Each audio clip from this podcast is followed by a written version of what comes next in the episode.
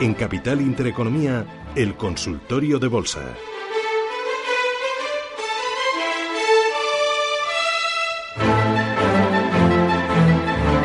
Bueno, ¿cómo me decís que está la centralidad? Bueno, abarrotada, abarrotada, como si estuviéramos en plena procesión de, de Semana Santa, ¿verdad? Bueno, enseguida vamos con Paco de Salamanca, que ya está preparado el teléfono a Barcelona, Barcelona. Bueno, madre mía, ¿cómo estamos? Pero antes, Antonio, Phil Capital, 1.600 millones de euros bajo asesoramiento, porque vosotros asesoráis pero no gestionáis. Eso es, nosotros somos como si fuésemos el médico de las finanzas, ¿no? O sea, lo que hacemos es cogerte, tú nos das tus características, nos dices cuánto dinero tienes para invertir y nosotros te damos una receta que tú vas y ejecutas en tu banco, porque exclusivamente asesoramos, no tocamos el dinero del cliente, solamente respondemos a lo que él nos dice, o sea, él nos va a través de 10 preguntas nos va a decir cuál es su tolerancia al riesgo y nosotros para esa tolerancia al riesgo le vamos a decir cuál es la rentabilidad esperada que puede tener en su cartera, el horizonte temporal de inversión y le damos una cartera de fondos que responde a su situación personalizada. O sea, nosotros lo que tenemos ahora mismo es que tenemos 12.000 eh, registros, clientes registrados. Y tenéis 12.000 carteras. no tenéis tres carteras repartidas para los 12.000. Nada, tenemos cada uno de ellas, que de nuestros clientes, los 12.000, tiene una cartera distinta. Qué diferentes somos todos, ¿no? Hombre, eso está cada vez más claro. Y lo que está sobre todo eh, marcando el futuro de la inversión es que los inversores no quieren no quieren modelizaciones, ¿no? Lo que quieren es que cada uno seamos distintos y eso te lo puede dar un robot. O sea, si nosotros tuviésemos que tener asesores personales para esas 12.000 personas, pues imagínate el número de asesores que tendríamos que tener. Como te lo hace un robot, al final te está calificando. Nosotros creamos una, una esfera de información para cada uno de nuestros clientes donde se acumula la evolución de su cartera, las recomendaciones que le hemos estado dando y si hay algún cambio no solo del mercado, sino también del propio cliente, ¿no? Si, incrementa su posición, si la reduce, si su perfil de riesgo eh, cambia, ¿no? Porque al final no todos tenemos el mismo perfil de riesgo durante toda nuestra vida. Eh, decís vosotros que sois como Spotify, tenéis una tarifa plana para eh, todos vuestros clientes, da igual que el cliente tenga 30.000 euros ahorrados que tenga 300.000 o 3 millones. Nosotros ahora mismo, entre el, el, el rango de nuestros clientes va entre 4.000 euros y 15 millones. A los dos clientes le cobramos lo mismo, 150 euros al año. Y he visto que vuestras carteras, bueno, la de mayor riesgo, ¿cuánto ha ganado en marzo? ha hecho el, primer trimestre del año con un 10,78%. Un 10,78. Pero bueno, ten en cuenta. Phil Capital 100. Sí, Phil Capital 100, que es la que está invertida con más riesgo, eh, pero la renta variable española en el trimestre ha hecho un 11%. Nosotros al final nuestras carteras de más riesgo está suele tener una combinación de dos, tres activos, ¿no? En este caso la cartera de más riesgo ahora mismo está invertida en España y en países emergentes, ¿no? Entonces esa combinación ha dado una rentabilidad del 10,78%. ¿Cuál es vuestro objetivo para final de año en cuanto a mm, patrimonio asesorado? Bueno, nosotros calculamos, porque estamos pendientes de lanzar los fondos de pensiones, pues sí, se pone en marcha los fondos de pensiones, que yo espero que sea el próximo mes o el siguiente, pues duplicar estos 1.600 millones. Bueno, o triplicar, ¿no? Bueno, duplicar me parece bastante. Triplicar tampoco me extrañaría porque ten en cuenta que en diciembre entra MIFID 2 y el último trimestre del año va a ser muy activo por todas, o sea, por todos los intermediarios del mercado, mm. porque en enero jugamos otras reglas, ¿no? Entonces todo el mundo va a tener que cambiarlas. Estupendo. Antonio Bandafil Capital, la semana que viene yo no te veo, pero sé que pasas por aquí el miércoles. Así el miércoles aquí estoy. Te vaya bien. Gracias. Muchas gracias. Un abrazo. 915331851 era desde Barcelona. Paco, ¿qué tal? Buenos días, Paco. Hola, buenos días. Dígame usted. saludo a, a usted. Roberto. Gracias. Pues nada, a ver, parece que esto no, no tiene fin porque ahí empezó también el IBEX bajando y acabó subiendo. A ver si ve a la vista don Roberto algún ajuste, alguna corrección. Y si me puede aconsejar, por favor, tres valores para entrar. Gracias, muy amable. Eh, buen día, Hasta otra. ¿Qué dice Roberto? Em, a ver, em, si veo algún ajuste. Ahora mismo en el, en el gráfico eh, casi no hay nada que lo justifique en, en los gráficos, ¿no? Simplemente la proximidad a las resistencias tan importantes en las que están. Eso de por sí solo no justifica una corrección, ni mucho menos, ¿no? Pero cuando se da la circunstancia de que ya son bastantes días de los índices norteamericanos eh, tocando máximos sin poderlos sobrepasar, em, en un lateral que me recuerda épocas eh, pasadas, o sobre todo el DAX, la contundencia con que nada más tocar los 12.400 ha cedido, em, a mí me da por pensar que vamos a asistir a una corrección, creo que solo de corto plazo, porque aún así me parece que, le queda otro impulsito al, conjunto de los, de los índices antes de caer mucho más fuertemente. Y ese es mi escenario. Em, en consonancia con eso, pues yo en el momento actual, a fecha 7 de abril, pues la verdad es que me gustaría que me pillara todo esto con posición escasa y si es abundante, eh, protegida e incluso quitarme a estos niveles la mitad de la posición. No pasa nada si después vuelve a romper al alza, pues no pasa nada, volvemos a incorporarnos y si nos lo creemos y volvemos a comprar. Pero yo a estos niveles empiezo ya, eh, lo que decía al, principio, ¿no? a plegar velas. En cuanto a tres títulos, a ver, a mí dentro del mercado español me sigue gustando mucho, eh, porque va piano, piano, pero haciéndolo y haciéndolo, es Repsol. Eh, porque además el contexto actual del petróleo me parece camino de los 60 dólares, con lo cual Repsol puede perfectamente continuar hacia esos 16, 17 euros, que me parece su objetivo natural. Eh, si nos creemos el, el, sector bancario en el español, procuraría estar en Bankia, pero con un stop loss no superior al 4%, eh, y evidentemente con bastante riesgo, porque tampoco el índice sectorial bancario apunta clarísimamente al alza. Lo único que está haciendo es aguantar el soporte importante que tiene en 123 y por último, dos títulos que sí son muy de mi agrado, ASML Holding e Infineon. Nos vamos con María Oviedo. Buenos días. Hola, buenos días. Pues precisamente le voy a preguntar al señor Moro por ASM Holding, que la compré a 123.90 y ayer se desplomó, perdió el soporte ¿Que, ¿Qué me aconseja? Yo no tengo prisa, o sea, no, no quiero perder si es una buena acción. Y, y, que, y que si él cree que, que es el momento de que el IBEX baje un poco para poder entrar en esos que recomienda. Le escucho por la radio, gracias. Gracias, muy amable. A ver, Roberto. Sí, a la segunda parte de la pregunta, sí. Eh, así de escueta la respuesta, ¿no? Porque es lo que he argumentado anteriormente.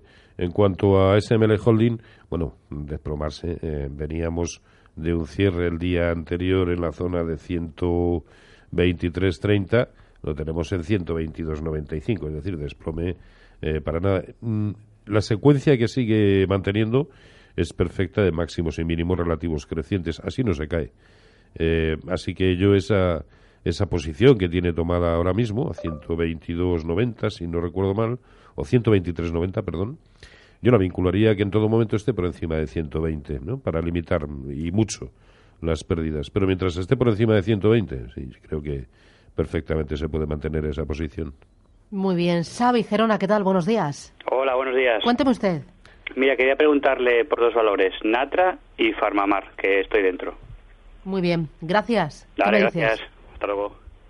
Vamos a ver, Natra, que hoy está cayendo un 1,68 ahora mismo. Eh, bueno, está justo en un, en un soportazo. Eh, o tratando incluso de aguantarlo. Todo lo, todo lo que es la franja 0,58, eh, 0,53 es un soportazo de, de, medio plazo, ¿no?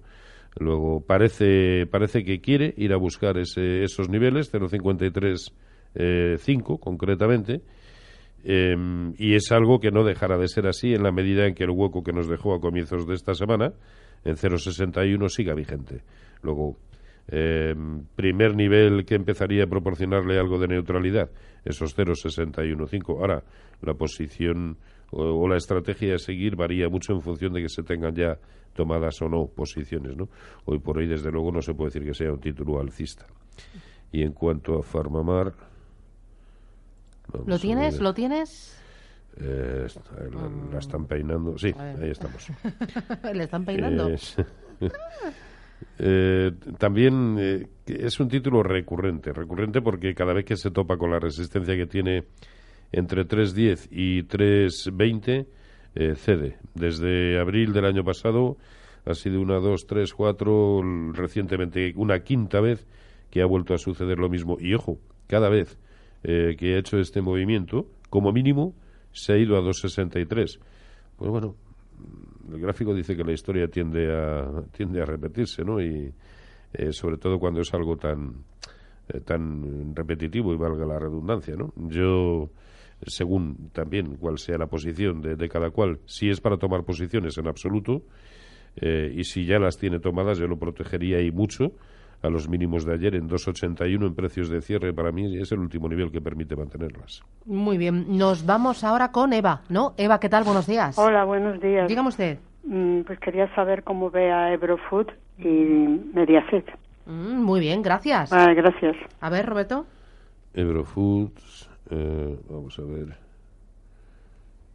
Bueno, lo, lo, lo malo, a ver, si cogemos medio y largo plazo, pues es un título sin duda eh, alcista, solo que, eh, eh, bueno, pues haciendo una consolidación bastante, bastante curiosa y, perdón, y sobre todo con algo relativamente feo, y es que desde los máximos históricos en 21 está construyendo una secuencia de máximos decrecientes y así no se sube.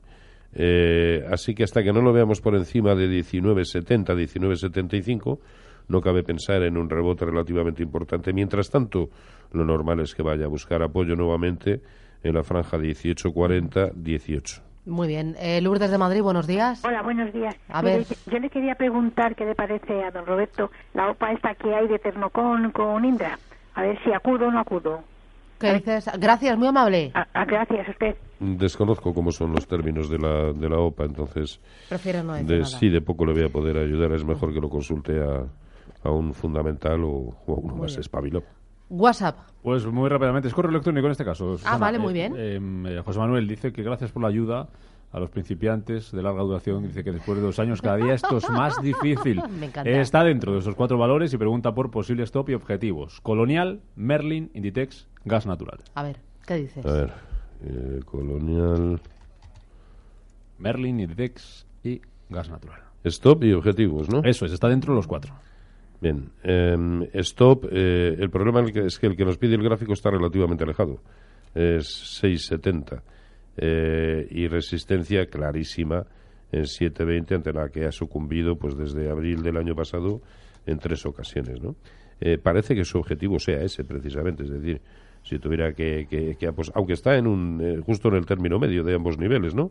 Y eso dificulta más la adopción de estrategias, pero parece más eh, en, eh, en posición de ir a buscar resistencias eh, que no soportes. Eh, gas natural era otro. Sí. Colonial, Gas- Merlin, Inditex y gas natural. Gas natural, vamos a ver. Bueno, el gran, uno de los grandes objetivos de gas natural está a punto de conquistarlo, ¿no?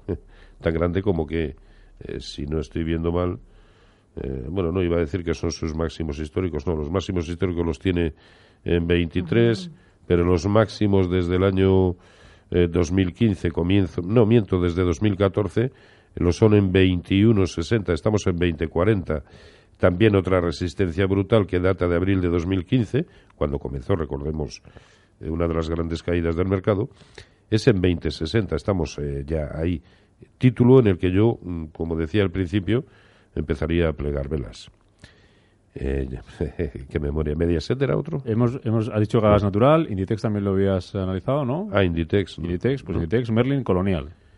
A ver, Inditex, todo lo que sea permanecer por encima de 33, eh, nos lleva a pensar, perdón, que puede ir a buscar de nuevo sus máximos históricos, pero es que sus máximos históricos en precios de cierre los tiene en 34.30. Realmente para un 3% de posible recorrido nos merece la pena tomar posiciones, a mi entender no. Luego es un título del que yo estaría, eh, es decir, si se tienen posiciones, bueno, Sí, se pueden sí. mantener con stop ahí en 33, stop espero que de beneficio, por supuesto, pero tomar posiciones, pues no. Por cierto, que he dicho yo, José Manuel, no es Miguel Ángel Álvarez, que me he inventado el nombre completamente. Ah, sí. Hoy te por ahí. Sí, directamente. Ah, José- Vamos con... eh, a José Miguel también ah, le vale. Vale, vale, vale. Alberto, Alberto, ¿qué tal? Buenos días. Buenos días. Yo ¿Cómo quería, estamos, eh? anali- muy- yo quería un análisis y unos niveles. El análisis es, eh, está tocando máximos el IBEX, pero sin, em- sin embargo eh, Santander, BBV, eh, Telefónica no han llegado esta- estos días a máximos de la semana pasada. Mm. ¿Quiere decir que ya no les queda recorrido a los valores fuertes? Y después eh, niveles de soporte y resistencia de Bankia. Gracias. Estupendo, gracias. A ver, ¿qué dices? A ver, lleva razón en parte, eh, porque tanto BBVA como Telefónica, que recordemos son los catalizadores del último tirón del IBEX 35, es decir, habían sido dos títulos remis- remisos a sumarse a la fiesta alcista, una vez que lo hicieron, eh, son los que más han contribuido precisamente a que eso sea así. Pero ojo, donde se han detenido exactamente Telefónica y BBVA es, al igual que el propio IBEX, en las inmediaciones del 0,618% de Fibonacci a toda la caída desde abril de 2015. O sea que eh, las cosas no suceden por, por aleatoriedad, no, no, es que se están deteniendo en niveles muy importantes, al igual que el, que el propio IBEX. Y la segunda parte de la pregunta ya no me Yo, yo, acuerdo. yo tampoco, porque estoy aquí Bankia. escuchando la Eh, música de Bankia. fondo. Súbela un poquito, Dani, a ver. Ya no puedo más. Eso Es quiere que- decir que me calle, ¿no? Que, que ya no puedo más. No, vamos, vamos, termínalo con Bankia Bankia. eh, nos Puede preguntaba más por o no puede más. Eh, nos preguntaba por soportes y resistencia. Soporte en 1, resistencia 1.20, que me parece su objetivo natural.